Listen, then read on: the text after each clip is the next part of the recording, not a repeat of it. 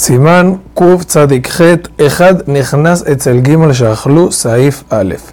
Tres personas que comieron y están por bendecir, y una persona entra donde ellos en el momento del Zimun y escucha el Zimun, debe responder Baruch Meborach Shemot Amid Leolam Vaed. Y si son diez, dice Baruch Baruch Elokenu Meborach Shemot Amid Leolam Vaed. Y si entró cuando ya respondieron ellos, los escucha terminando de responder, responde Amén tras escuchar la respuesta de ellos y también tras escuchar la respuesta del mismo Besamen. Asimismo, en la ley, cuando una persona estuvo en un lugar donde la gente comía, es decir, esta alhaja no es solamente cuando alguien entra.